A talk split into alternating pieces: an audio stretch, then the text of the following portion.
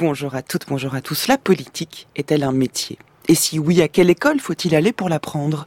L'école du savoir ou l'école de l'expérience? Ce métier est-il davantage du côté de l'art ou du savoir-faire? Alors avant d'aller en Chine, dans la Chine du IIIe siècle avant Jésus-Christ, durant la période troublée des royaumes combattants en compagnie de Han Fei, retrouvons le roi Louis XIV, qui discute avec ses sujets autour d'une table de billard. Mais oui, il est au milieu de ses sujets, il joue avec eux, bien sûr, il gagne. Écoutez comment on le flatte, comment on le vénère, comment on lui parle. Écoutez comment il établit son pouvoir par les mots autant que par les gestes.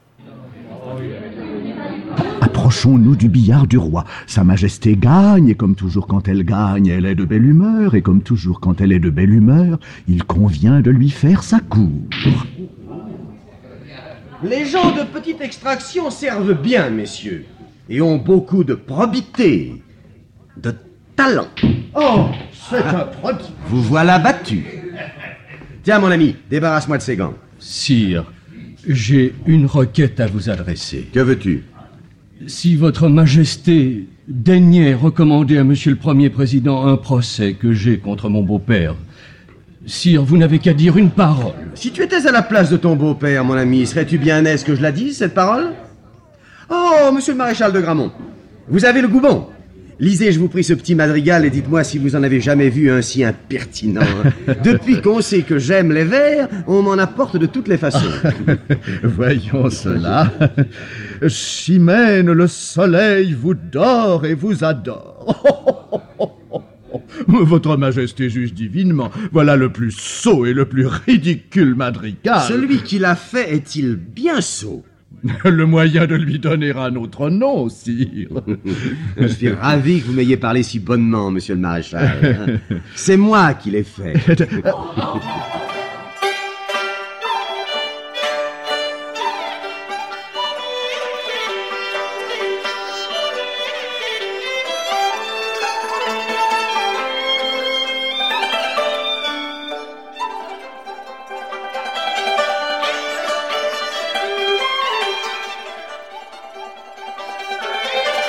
Bonjour Alexis Lavis. Bonjour. Bienvenue sur les chemins de la philosophie. Merci. Vous être spécialiste de philosophie comparée entre l'Orient et l'Occident. Vous enseignez à l'université de Rouen.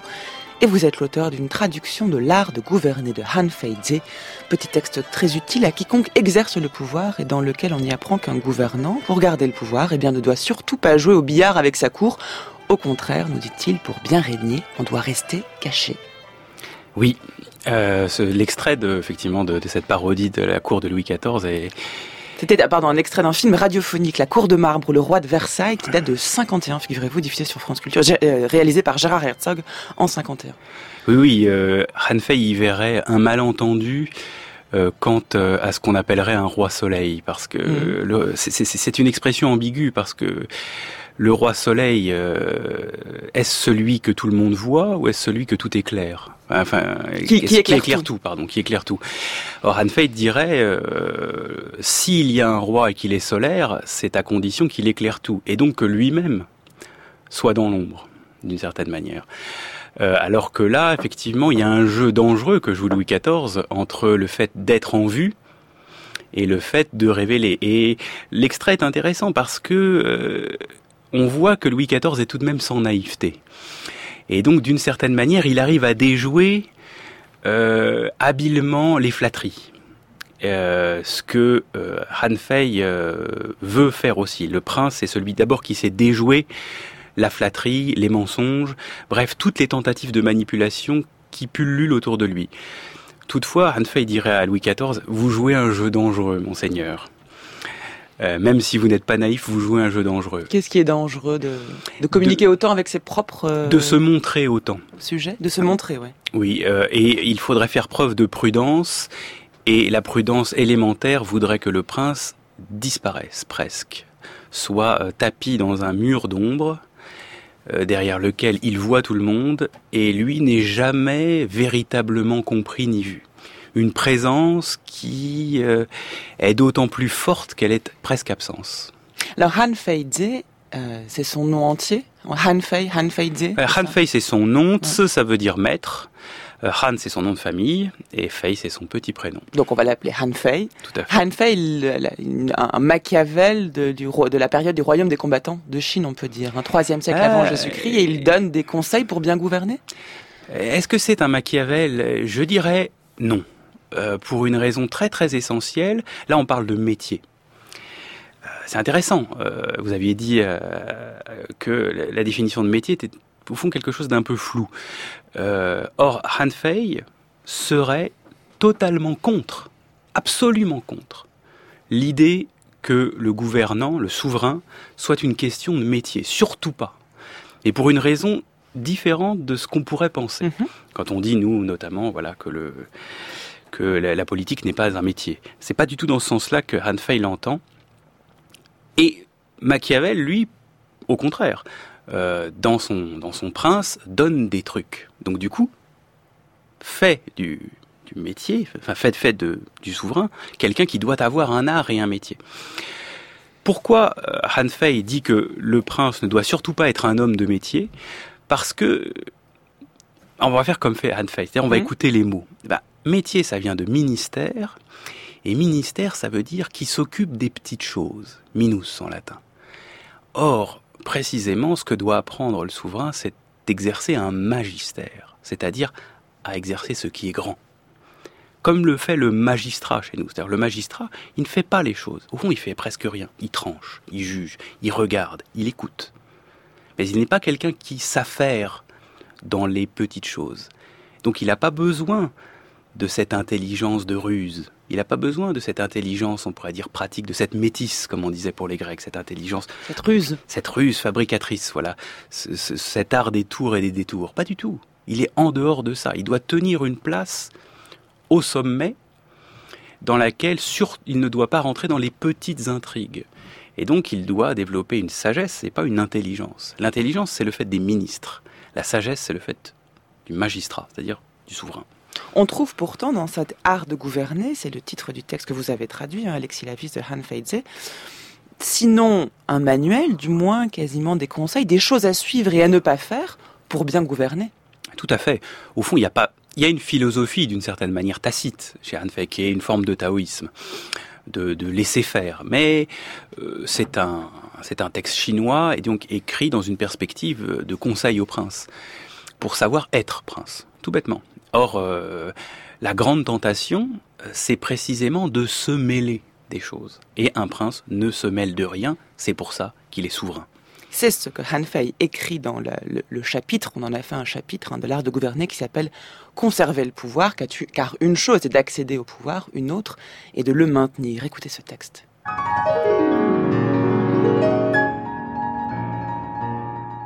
Le pouvoir doit rester caché. Il s'enracine dans le non-agir. Tous s'affairent aux quatre coins du monde, mais l'important est de se maintenir au centre. L'homme saint se tient auprès de la source, tandis que les quatre coins du monde viennent à lui. Il demeure sans attente, la vacance au cœur, et obtient naturellement ce dont il a besoin. Quand il a trouvé la place qui lui revient en propre, le sage, reposé dans les ténèbres, contemple la lumière. Les êtres prennent place à sa droite et à sa gauche, puis, une fois ces derniers convenablement installés, il ouvre les portes et fait face au monde. Il ne change rien, n'altère rien, mais agit grâce aux deux leviers que sont la récompense et le châtiment. C'est de cette façon qu'il œuvre, jamais autrement, toujours ainsi. Voilà ce qu'on appelle marcher conformément à l'ordre des choses. S'il fait part de ses dégoûts et attirances, ses sujets cherchent à le manipuler. S'il se montre indulgent et peu enclin à sacrifier des vies lorsqu'il le faut, ses sujets abusent de sa compassion.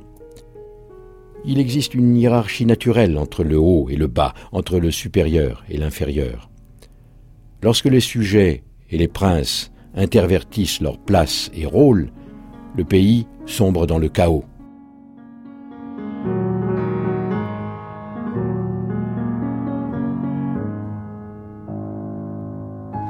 Pour bien gouverner, le prince doit rester caché et surtout être à sa place. Alexis Lavis. On est dans une société, hein, je rappelle, donc il écrit euh, au IIIe siècle avant Jésus-Christ, où les choses sont extrêmement structurées. Chaque membre de la société a une place. C'est une place qui est, qui est assignée en fonction d'une hiérarchie clairement établie. Et les choses sont bien, on laisse les choses être, c'est-à-dire on respecte cette place qui nous est attribuée et surtout n'essaye pas d'aller ailleurs. Or pour le prince, eh bien c'est à la fois au-dessus des autres et en même temps en dehors de la lumière.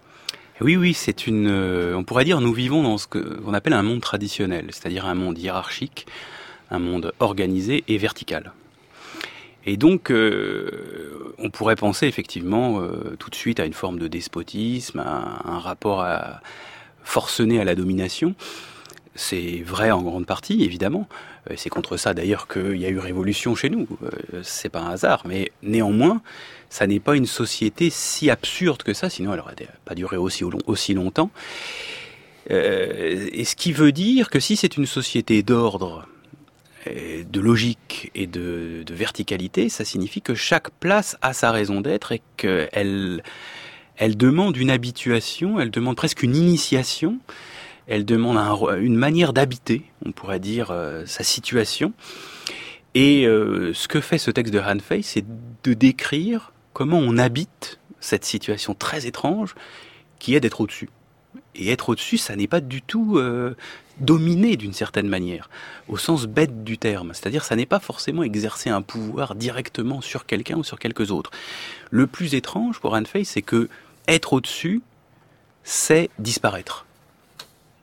Euh, quelque chose qui pour nous est très étrange. Mm. Pour nous, être au-dessus, c'est être en vue.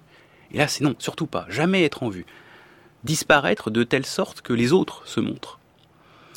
Être au-dessus exige euh, une qualité que Han Fei, à la fin, à la toute fin du, livre, euh, décrit comme étant l'art d'écouter absolument, jusqu'au bout. Et donc, pour écouter, il faut se mettre en retrait pour écouter, il faut être sûr que la personne puisse dire tout ce qu'elle a à dire, malgré elle. Et euh, il y a tout donc des protocoles, des rites, euh, des, oui, des, vraiment des, des artifices pour euh, mettre à distance le prince, mais que cette mise à distance soit une manière d'intensifier sa présence. Donc c'est d'abord celui qui écoute mm. et celui qui regarde, non pas celui qui parle et qui se montre. Et c'est ça le magistère, oui, c'est comme le juge. Le juge doit être, euh, doit être protégé d'une certaine manière et doit se protéger lui-même. Je pense les, les magistrats savent ça. Et euh, il ne doit pas se mêler des choses. Il doit entendre et entendre euh, à un niveau qu'on a peine à entendre nous justement, qui demande une forme d'éthique personnelle, d'assaise personnelle. Entendre et trancher. Voilà, c'est les deux. Et trancher entendre bah et trancher. C'est décidé en fait. Eh oui, euh, et, mais euh, utilisons le mot trancher car euh, l'exercice du magistère ne va pas sans une forme de violence. C'est-à-dire, il faut être implacable dans ses édits. Ce que disait le texte qu'on a entendu, hein, il agit grâce aux deux leviers que sont la récompense et le châtiment. Oui, et quand on lit un peu Anne Fay, on voit que le châtiment, euh, c'est pas quelque chose de, il plaisante pas. C'est-à-dire que j'ai recensé euh, le, type de châtiment de quel il parle. Il y a euh, décapitation, amputation du pied, démembrement. Euh, donc il ne s'agit pas d'une amende, il s'agit de vous le payer de votre chair. donc il dit la grande difficulté, c'est d'arriver à, à à exiger euh, la mise à mort, par exemple, de quelqu'un, et notamment des proches. Et donc il punit qui Ceux qui ne respectent pas l'ordre établi? Alors, euh, pour vous le dire clairement, je vais vous raconter juste une petite histoire que donne Hanfei qui éclaire parfaitement la question. Euh, il parle d'un souverain qui s'appelle Zhao, qui vivait dans le royaume de naissance de, de Hanfei, qui était le, pays de Han. Et ce, le roi Zhao avait, avait passé une soirée bien arrosée comme on fait beaucoup en Chine encore maintenant. Et euh, il s'était endormi ivre-mort. Et euh, durant la nuit, euh, le chargé, c'est celui qui était responsable de protéger la couronne ou les, joyaux, les joyaux souverains, le voit grelotter. Donc il s'inquiète pour lui et il lui met un manteau sur le dos pour qu'il n'attrape pas froid. Le lendemain matin, le prince Zhao se réveille et voit qu'il est couvert d'un manteau et il demande qui a eu l'aimabilité de le couvrir pendant la nuit. Et euh, frétillant un peu de la queue comme on dit, le, responsable de la couronne dit bah, c'est moi maître, je, vous ai vu euh, grelotté, j'ai eu peur que vous preniez froid, je me suis permis de vous mettre un manteau sur les épaules. Qu'a fait Zhao Il n'a pas du tout remercié son serviteur, il l'a fait punir gravement, et il a fait aussi punir le responsable des manteaux. Pourquoi? Parce que le responsable des manteaux avait été en dessous de son devoir et que le responsable de la couronne avait été au-dessus de son devoir. Voilà, c'est ça à punir. Donc l'ordre est plus important que la morale elle-même, en fait. Il n'y a pas de morale chez Hanfei. Il y a des règles qui, sont, qui doivent être respectées, et dès lors qu'il y a le moindre écart, par le dessus, par excès de zèle, ou par en dessous, par paresse, ou par négligence, le coup près tombe. Ça, c'est l'héritage du confucianisme Pas du tout. Non, non, non. Euh, d'ailleurs, il y a une phrase dans le Han Fei. Alors, c'est un peu compliqué parce que Han Fei a été éduqué par un confucéen mhm. qui était Sun Tzu euh, quand il était à l'académie de Zixia. Et, euh, et, mais Sun Tzu est un confucéen très particulier parce que c'est un confucéen passionné de la règle. Mais voilà, c'est pour ça que je faisais référence mm. au confucianisme, c'est pour le dire en deux mots, mm. euh, les confucéens sont ceux qui euh, font respecter les rites avant toute chose. Euh, c'est un peu plus compliqué. Oui, j'imagine bien. Parce que ils les font respecter à partir d'une idée ou d'un principe qui serait le principe d'humanité. Mm-hmm. de grands principes moraux, si vous voulez. Or, Han Fei il pour Anne il n'existe pas de tels principes. On ne gouverne pas avec des principes, on, gouverne avec des situations, on gouverne avec des êtres réels. Et donc il dit, par exemple, gouverner, c'est ne pas agir au nom de principes. Gouverner, c'est savoir ce qui meut les hommes, savoir pourquoi ils agissent. Donc il y a quand même un, côté réel politique mmh. qui n'est pas un ministère pour autant, mais il faut avoir une entente des choses comme elles sont, et pas des choses comme elles devraient être. Euh, donc en ce sens-là, il n'est pas du tout confusé. Hein. Mais il l'est au sens où, euh, comme tout chinois, on pourrait dire de, l'époque, et même encore d'une certaine manière maintenant, la règle c'est la règle, le devoir c'est le devoir. Euh, il faut habiter la place qui nous est assignée. Et là où Anne d'une certaine manière, est beaucoup plus progressiste qu'on pourrait le croire, c'est que la place qui vous, qui vous est assignée ne peut être euh, condition de votre naissance, de euh, la qualité de vos parents, de votre fortune personnelle. Non, non, elle est uniquement le fait de votre mérite propre. Donc il est méritocrate jusqu'au bout des ongles. Et il est dit aussi que, comme le Tao, cette fois-ci, le souverain doit être immobile, ça on a un peu compris pourquoi, et vide. Non seulement il est caché, mais il est vide. Eh oui, si vous voulez écouter, il ne faut pas avoir euh, d'idées préconçues. C'est ça, vide. C'est-à-dire sans particularité, sans préférence, sans inclination, sans a priori. Mais sans a priori, vraiment. C'est-à-dire il doit laisser ses ministres aller jusqu'au bout. Et il le dit d'ailleurs assez de façon euh, pertinente euh, relativement à l'expérience qu'on peut faire quand on cherche à écouter. Il dit on écoute souvent, mais on n'écoute jamais jusqu'au bout. Or, il dit c'est lorsqu'on écoute jusqu'au bout qu'on commence à apprendre des choses. Et c'est ce jusqu'au bout euh, qui est intéressant parce qu'il ne le qualifie pas. En quoi ça consiste, mhm. écouter jusqu'au bout? Eh bien, ça consiste justement au moment, enfin, à abandonner le moment où l'on ramène à ce que l'on connaît déjà, à ce que l'on attend déjà, ce, que, ce qui n'est peut-être pas euh, de l'ordre du connu pour nous. Et donc, il faut vraiment écouter jusqu'au bout, c'est-à-dire jusqu'au bout de soi. Donc vide, c'est vide de toute forme de connaissance, de préjugés et même presque de personnalité. On doit déterminer ah. par aucune chose. De goût. Ah oui, c'est une. C'est une objectivité totale. C'est une objectivité totale. Alors le mot objectivité est peut-être pas euh, les, des plus heureux. Non, c'est une vacance totale. C'est-à-dire et vacances, c'est certes l'absence, mais c'est aussi la liberté, comme un lieu vacant. Un lieu mais alors avec quoi gouverne-t-on dans ce cas? Comment décide-t-on si on n'a plus aucun critère, s'il y a plus de, s'il y a cette espèce de, vide de toute forme de connaissance Comment décide-t-on Pas de connaissance, non, non, non, pas de connaissance, de préjugés, d'attentes et de goûts personnels, de petites préférences. Vraiment, on pourrait dire qu'il faut être vide de subjectivité au sens classique du terme, c'est-à-dire au sens de des préférences personnelles, de ce qui est déterminé par notre histoire propre qui ne concerne que nous.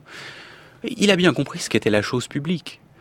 Euh, l'espace de la communauté, c'est l'espace de la communauté. Il sépare très bien le privé du public. Sauf que le roi, il n'y a plus de privé. C'est un être purement public. Il n'est que public. En un sens, il rejoint... Public mais caché, c'est ça qui est intéressant. Hein. Ah ben, comme l'est l'espace public. L'espace public, il est omniprésent, mais vous ne le voyez jamais. Ce que vous voyez, c'est des particularités. Et pourtant, euh, la Respublica et les marques de la Respublica, on les voit. Un banc public. Euh, la dimension publique du banc, elle, est où? Est-ce qu'on la peut la voir? Non, on voit un banc individuel qui pourrait apparaître, qui pourrait appartenir à XY. D'ailleurs, s'il appartenait à un particulier, on le saurait. Il y aurait une marque, il y aurait une signature, il y aurait une délimitation. Comment sait-on que le banc est public? Il est investi d'une autorité omniprésente et pourtant insaisissable. Eh bien, d'une certaine manière, si on me permet la, métaphore, le, prince doit être comme un banc public. Alors on va se plonger dans cette période qui nous occupe, hein, les royaumes combattants, avec un extrait euh, du film Hero qui était réalisé par Zhang Yimou, sorti en 2002. On a le souverain, alors Jin, on prononce Tin. Sin, ce qui, ce qui donnera Chine. Tout à fait. voilà. Euh, bah, qui, qui, cherche à devenir empereur de Chine, donc en réunissant les sept différents royaumes. Il est surprotégé, personne ne peut l'approcher à moins de 100 pas. Mais un jour, pour récompenser un inconnu euh, qui a éliminé trois mercenaires, il l'autorise à s'approcher un peu plus, et c'est là où tout va basculer. Écoutez l'extrait.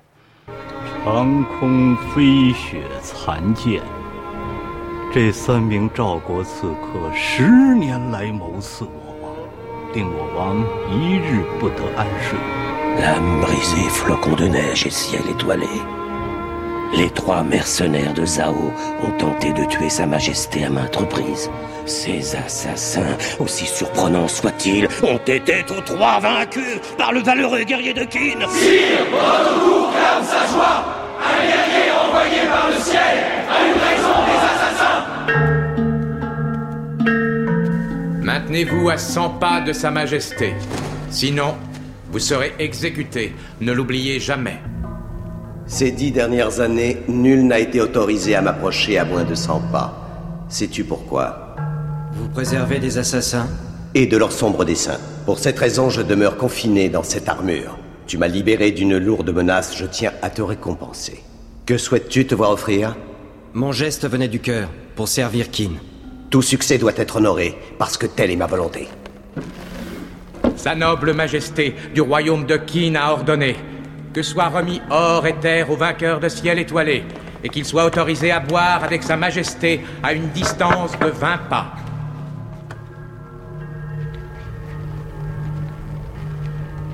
Et c'est là où tout va basculer, Alexis Lavis, en l'autorisant à, s'approcher d'une distance de 20 pas, et eh bien, sans traduire, euh, enfin, trahir la fin du film, et euh, eh bien, finalement, il s'expose au danger mortel.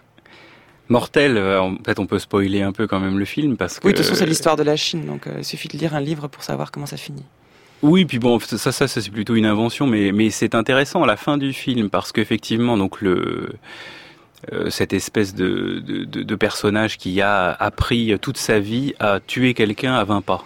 Donc il a une technique euh, foudroyante. Dès qu'il est à 20 pas, il peut tuer quelqu'un très facilement. Et bah, évidemment, il va se passer ce qui va se passer. Il a le droit d'approcher l'empereur Qin. D'ailleurs, vous savez, l'empereur Qin a été, euh, Han Fei a été un des ministres de l'empereur Qin, avec son condisciple Li Se. Donc il fut ministre, lui qui, au contraire, euh, conseiller plutôt, conseiller, parce qu'il était bègue. Han Fei était bègue, euh, donc euh, ce qui était un peu un peu compliqué. Donc il, donc il a jamais réussi à avoir un poste en vue, mais il a été conseiller, il a été élu par Qin évidemment. Et d'ailleurs, on entend d'une certaine manière mmh. là cette manière. Pourquoi vous vous tenez à 100 pas pour, pas comme zigouille? C'est-à-dire, c'est encore le côté euh, très très réel. Donc, il n'y a pas cette dimension d'aura euh, qu'il y a dans le confucianisme. Euh, là, c'est vraiment clair, c'est clair net. La limite, c'est la limite où le, souverain doit être intouchable, concrètement. Et donc, et donc effectivement, ce tueur réussit à approcher à 20 pas. Peut-être peut Anne aurait dit pas besoin d'approcher à 20 pas. Euh, vous pouvez très bien lui offrir des terres et de l'argent euh, qu'il serait obligé d'accepter lorsque lorsqu'on lorsque le souverain vous donne quelque chose, vous êtes obligé de le prendre. Ne pas le prendre, c'est de la sédition. Euh, donc tout son argument sur le cœur, ça serait un peu malvenu, c'est pas très prudent. Et, et donc il approche à 20 pas, il, il, fait son coup, il arrive à et la lame s'arrête à la à quelques centimètres du cou de, l'empereur Qin, celui qui va devenir l'empereur Qin. Et, euh, il a un moment d'hésitation. Pourquoi? Parce qu'il voit que l'empereur n'est pas un être humain. C'est-à-dire qu'il est, d'une certaine manière, la Chine, à venir. Autrement dit, qu'il est l'espace public. Et c'est là qu'il s'arrête. Et il renonce. Il renonce parce qu'il ne, s'aperçoit qu'il ne tuera pas une personne, mais qui va tuer, il le dit même à la fin, la loi. C'est ça, il y a une coïncidence totale entre le gouvernant et la loi. Et oui, tout à fait. C'est pour ça que vous prenez l'exemple d'ailleurs du, du magistrat, en fait. Eh c'est oui, ça. évidemment. Celui qui gouverne incarne la loi, est la loi. Il est la loi. Mais euh, à condition, évidemment, de que son moi disparaisse. C'est ça, parce que le- la tyrannie, c'est lorsque le moi mange la loi, d'une certaine manière. Euh, La vocation, on pourrait dire, ou le sacerdoce royal, c'est quand la royauté mange, ou la loi mange le moi.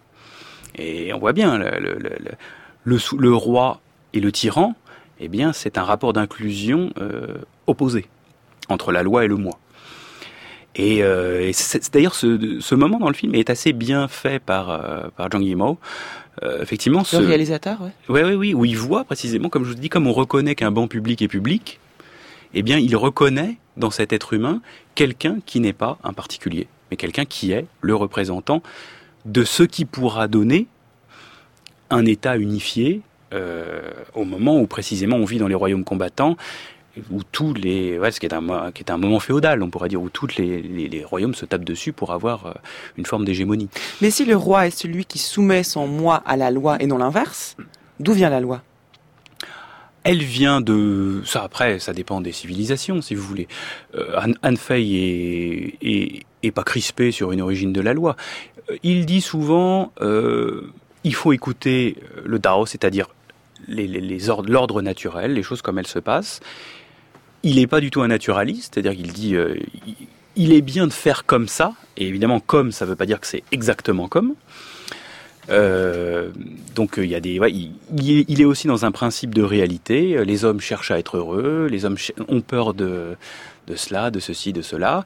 Il y a aussi des raisons euh, qui sont liées à ce qu'on appelle euh, le maintien d'un bien public, d'une cohérence d'un être ensemble. C'est ça la loi.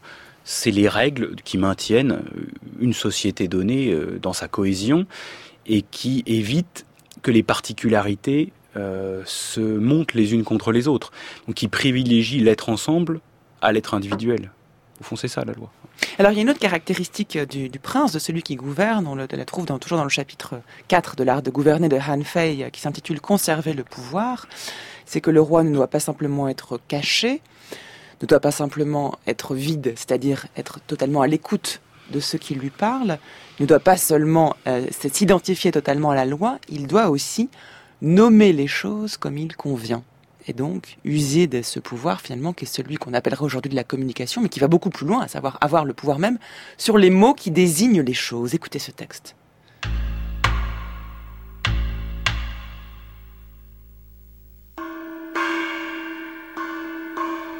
Une seule voie doit être empruntée. Et elle consiste avant tout pour le souverain à nommer les choses comme il convient. Lorsque les choses sont bien nommées, elles restent en place. Lorsque les noms les qualifiant sont inappropriés, tout s'échappe et périclite. Pour accomplir cette tâche, le sage se repose dans l'unité. Il laisse à la parole même le soin de trouver les noms et d'en circonscrire le sens. Les affaires se règlent alors d'elles-mêmes. Sa tâche suprême est de nommer. Mais lorsque le sens des noms n'est pas clair, il revient aux anciens usages. Les mots ne doivent être ni compliqués ni coupés de la vie quotidienne. Quand ils disent clairement et véritablement ce qu'ils ont à dire, les sujets sont poussés à l'honnêteté et se livrent davantage lorsqu'ils parlent. Soyez vide, calme et demeurez en retrait. Ne vous mettez jamais en avant. Tous les ennuis du souverain viennent du fait qu'il cherche à faire comme tout le monde. Vous pouvez écouter les autres, même leur faire confiance, mais ne cherchez jamais à leur ressembler. C'est ainsi que l'on devient celui que les autres suivent.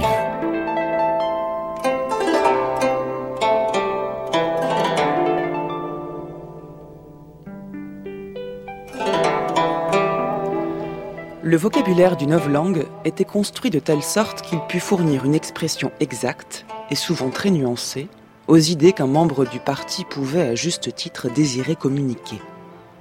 Mais il excluait toutes les autres idées et même les possibilités d'y arriver par des méthodes indirectes.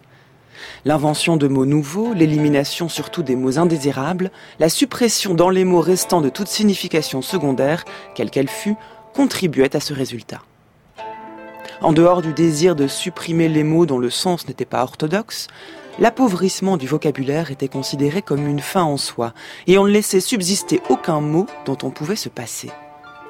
Le novlangue était destiné non à étendre, mais à diminuer le domaine de la pensée, et la réduction au minimum du choix des mots aidait indirectement à atteindre ce but.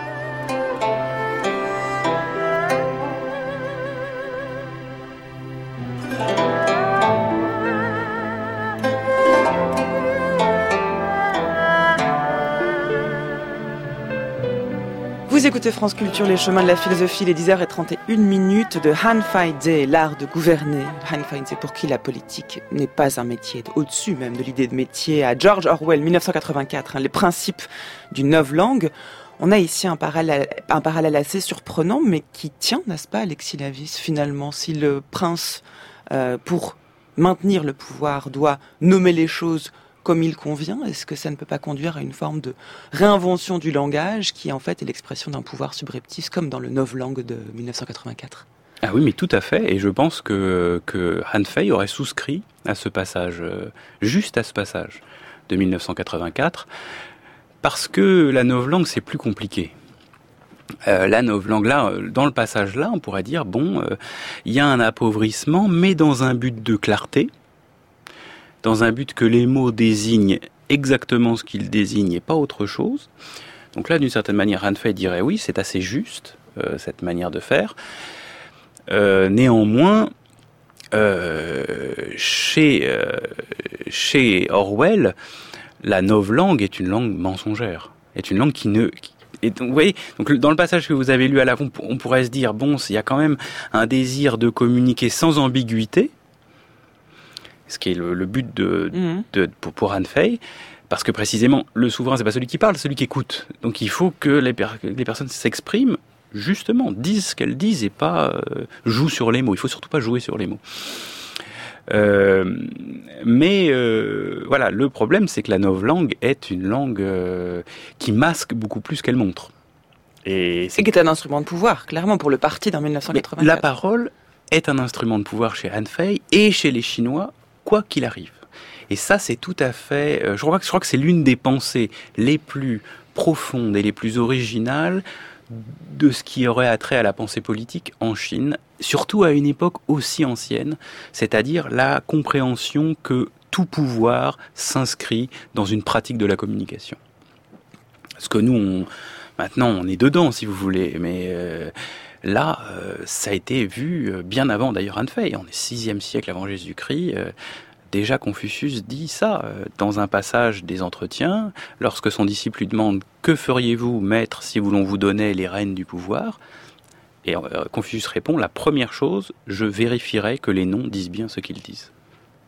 Première chose. Pas je rétablirai les rites, non, non. La parole. Comment ça parle? Comment on parle?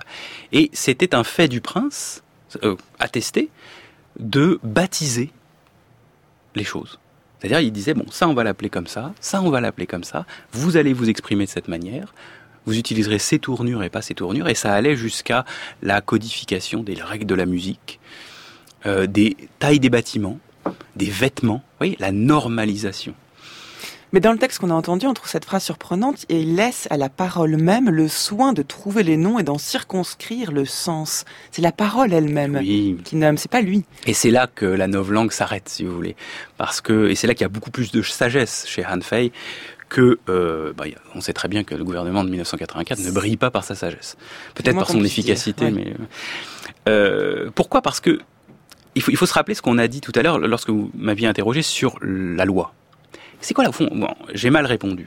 Quelle est la caractéristique fondamentale de la loi C'est d'être sans égaux. Elle est l'espace public. Elle est l'espace sans particularité, sans moi. C'est pour ça qu'elle elle, peut faire que une société d'individus tienne ensemble, puisqu'elle est l'ensemble lui-même. Eh bien, qu'est-ce que c'est que la langue? Ben, C'est la même chose. La langue, c'est l'espace commun. C'est pour ça qu'on communique. Mmh.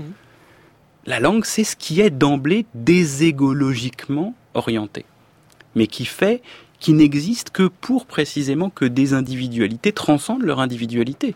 Lorsque j'entends parfois des étudiants dire ah mais c'est ma manière de dire, euh, comme si chacun parlerait comme il veut, mais c'est absurde. Si, si, les choses étaient comme ça, personne ne se comprendrait.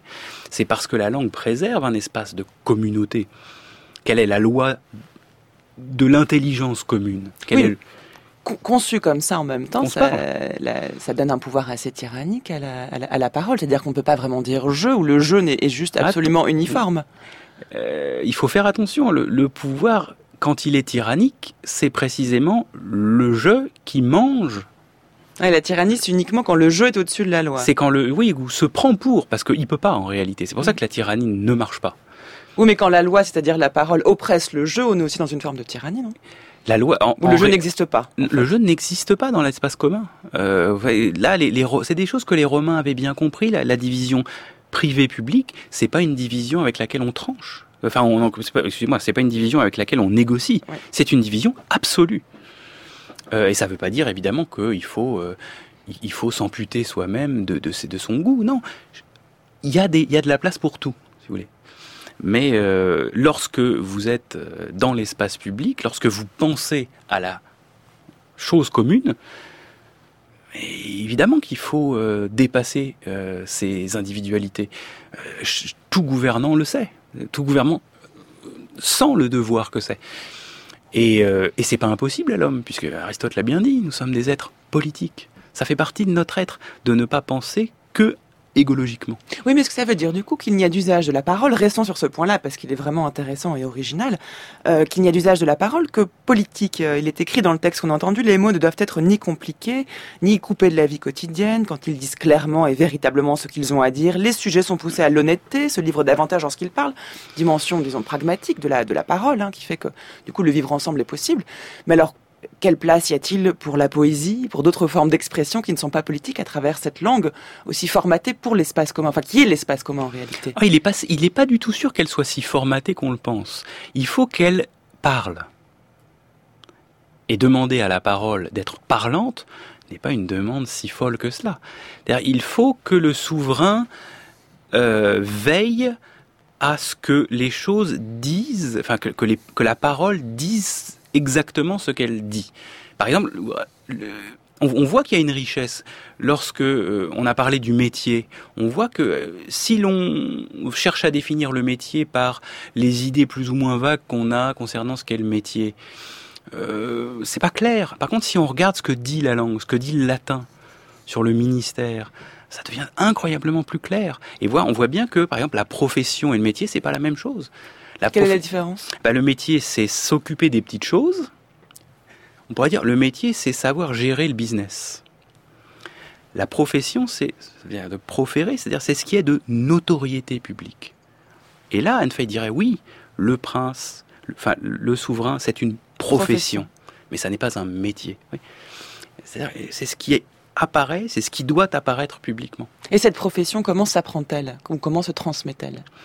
Elle se transmet par une éducation, déjà, par, au fond, on vient déjà d'en parler, c'est-à-dire il y a des principes, il faut comprendre sa place, il faut connaître les risques, parce que les risques sont immenses. Euh, là, on n'est pas du tout. Il euh, euh, y, y, a toute une partie du livre qui, qui, qui montre les risques, c'est-à-dire euh, les factions, les partis. Il faut se méfier de tout le monde, même de, surtout de ses femmes, de ses concubines et de ses enfants. Il dit ça, c'est le pire. Pourquoi? Ben Parce que, évidemment, par rapport à soi, on a une inclinaison pour eux. On, leur préférera toujours la loi. Mais aussi parce que la situation de souverain est tellement jalousée et ces personnes-là sont tellement proches que c'est presque magnétique. Ils veulent vous piquer votre place, même à leur corps défendant. Et donc, euh, il faut se tenir à distance. Il, faut mettre entre tout ce qui est l'espace de la loi. Même par rapport à soi. Mais cette notion de risque permanent, euh, de contingence en fait, euh, qui est, qui est sous-jacente à l'espèce de nécessité de, des traditions qu'on établit, là on retrouve quand même Machiavel, d'être prêt à tout. On trouve dans le livre, hein, vous le dites, il y a les, mm. les, une liste des trahisons possibles, euh, il y a les cinq parasites, les dix fautes, on est, on est toujours dans une espèce d'anticipation permanente du danger qui, qui, qui est là. Certes, mais qui ne doit pas aboutir, à la différence de Machiavel, à des machiavélismes, c'est-à-dire à des ruses, à des stratégies euh, pour, les déjouer. Le prince n'est pas un stratège. Le prince doit juste tenir sa place. S'il la tient, d'une certaine manière, ces, ces, dangers n'arriveront pas. Euh, c'est un ouvrage qui cherche à déniaiser, on pourrait dire, le prince qui aurait fauté. Mais euh, le prince parfait, c'est-à-dire celui qui serait totalement établi dans la loi, ne risquerait rien à ce niveau-là.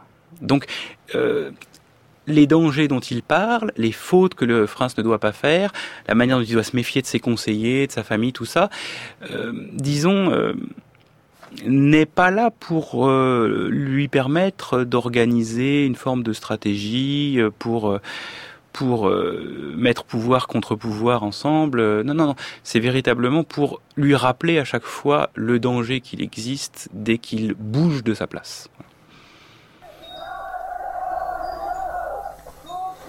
Quelque chose inquiète-t-il, Votre Majesté? Il se passe des choses.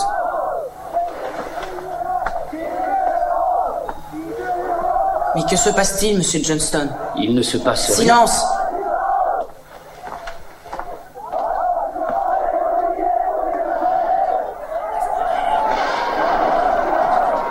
En venant ici, Votre Majesté, nous avons été retenus par des étudiants de l'université il manifestait contre le gouvernement de la République parce qu'il a accepté de céder des territoires chinois au Japon. Est-il vrai, monsieur Johnston, que beaucoup de gens hors d'ici ont eu la tête coupée? Il est vrai, Votre Majesté. Beaucoup de têtes ont été coupées. Ça les empêche de penser. Il est temps pour l'empereur de se reposer. La colère des étudiants, je l'approuve. Je suis en colère. Mais je n'ai pas le droit de quitter la cité interdite. Je veux sortir, monsieur Johnston. Monseigneur. Je veux aller voir la cité des bruits.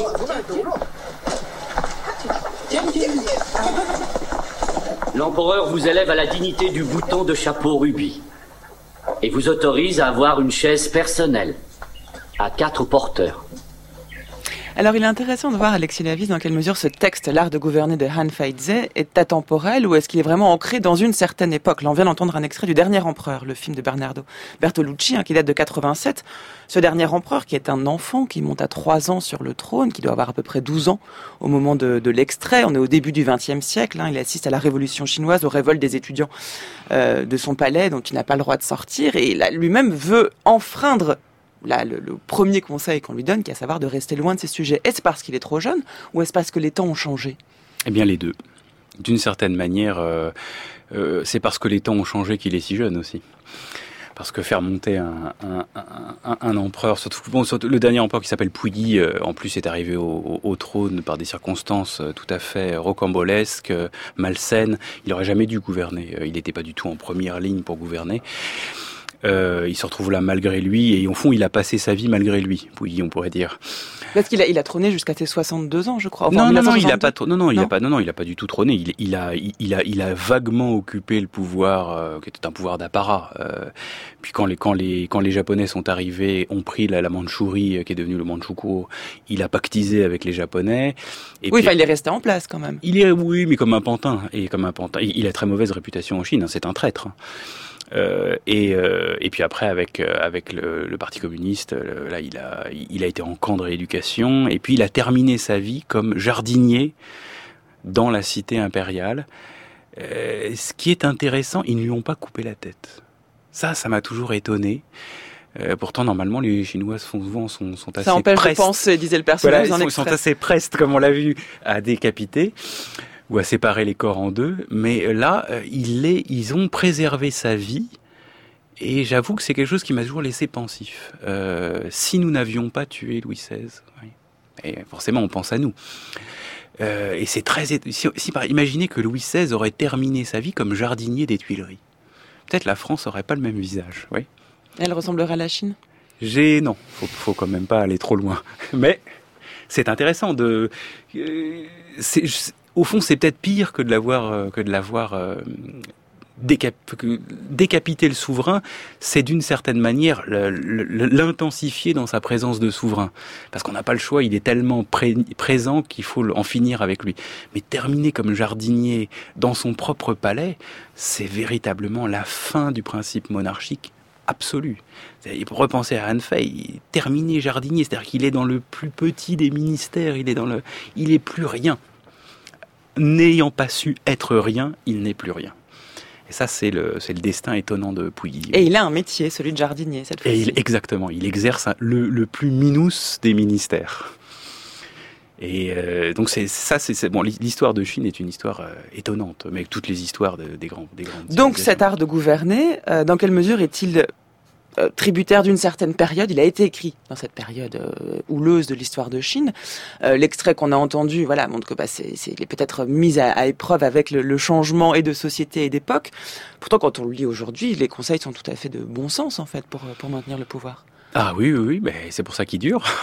c'est qu'il y a bien quelque chose qui est vu, euh, et je pense que toutes les personnes qui nous écoutent et qui euh, ou qui nous écouteront et qui euh, ont eu dans leur vie à exercer des responsabilités politiques ou importantes, ça leur ça, ça sonnera bien leur oreille. Ils savent très bien qu'il y a un prix qu'il faut endosser le costume et qu'endosser le costume, ça n'est pas que ça, n'est pas que recevoir un cadeau. Euh, c'est euh, endosser un costume comme ça, c'est se vider soi-même de quelque chose. Donc c'est beaucoup plus perdre qu'on croit. C'est être seul, être caché, et nommer les choses comme il convient. Et puis être toujours euh, en proie au risque d'être renversé. Si on fait un pas de travers. Donc on pourrait dire on est au sommet, mais ça souffle fort au sommet.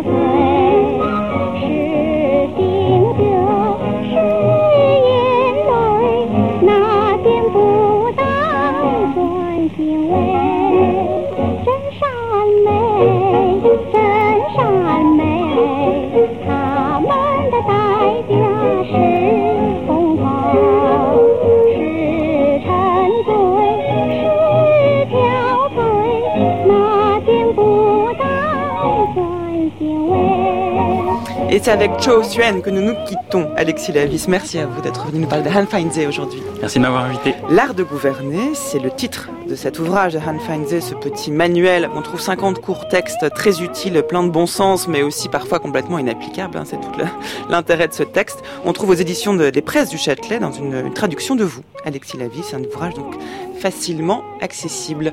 10h48 sur France Culture, les chemins de la philosophie, il est l'heure comme tous les jours de retrouver les deux minutes papillons de Géraldine Mosna-Savoie. Bonjour Géraldine. Bonjour Adèle, bonjour à tous. Comme tous les jours, vous venez nous donner envie de lire un livre qui vient de paraître et aujourd'hui, de quel livre s'agit-il?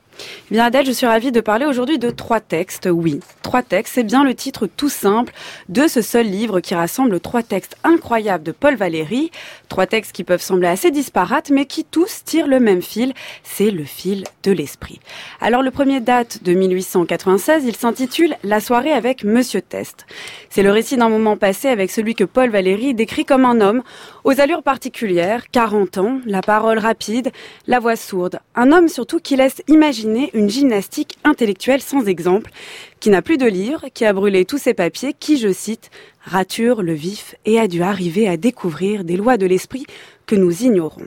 Le deuxième texte, et pour le coup très explicite, il date quant à lui de 1919 et son titre La crise de l'esprit laisse entendre une dimension tout autant énigmatique de l'esprit, mais plus réaliste et chamboulée. C'est que Valérie l'écrit au lendemain de la Première Guerre mondiale, ce moment où, je cite encore, personne ne peut dire ce qui demain sera mort ou vivant en littérature, en philosophie, en esthétique. Et enfin, pour clore, c'est le troisième texte, on découvre en quelques pages écrites en 1935 la notion générale de l'art qui là nous révèle sur un mode théorique les opérations de l'esprit créateur Ces opérations, et je cite encore, distinctes et conscientes, riches de notations et de formes d'une généralité et d'une puissance admirable. Voici donc trois textes complémentaires, trois variations sur le même thème de l'esprit et dont j'aurais pu lire encore d'autres et d'autres passages, car seule Valérie parvient à répondre à cette question sans même la poser. Comment fonctionne donc l'esprit? Comment opère ce que l'on croit pourtant le plus rationnel qui soit? D'images inattendues en récit de la plasticité de la pensée, Valérie nous plonge en fait dans le paradoxe de l'esprit, c'est-à-dire dans les méandres de sa mécanique. Passionnant, Géraldine, à qui on doit cette, cette merveilleuse idée d'avoir rassemblé ces trois textes Eh bien, aux éditions Louise Botu, et donc c'est Paul Valéry, trois textes. Merci beaucoup, c'est noté. Merci à tous. Les chemins touchent à leur fin. Merci à Nicolas Bouteloup qui a préparé cette émission, ainsi que l'équipe des chemins de la philosophie, c'est Marianne Chassor, Antoine Ravon, Livia Garrigue, Géraldine bien sûr, Nicolas Berger qui réalise cette semaine, Anthony Thomasson qui était à la prise de son, Georges Kless qui lit les textes. Pour réécouter cette émission ainsi que la chronique de Géraldine et 2 minutes papillon, bien rendez-vous sur le site de France Culture, page des chemins de la philosophie. Vous pouvez réécouter les émissions en ligne, mais aussi les télécharger, les podcaster, afin de les écouter où vous voulez et quand vous voulez. On vous donne également rendez-vous sur Facebook et Twitter, hein, sur nos comptes Facebook et Twitter. Nous attendons vos remarques et commentaires. Et puis où nous mettons en ligne quotidiennement l'émission du jour. Demain, on se retrouve pour la suite de cette semaine qui pose une question. À la veille des élections législatives et de ce nouveau quinquennat, la politique est-elle un métier? Bien non, aura répondu Han Feinze aujourd'hui. Demain, on posera la question à Castoriadis, enfin plutôt à Nicolas Poirier, qui nous parlera avec Castoriadis, posera une autre question, de savoir si la démocratie est-elle vraiment l'affaire de tous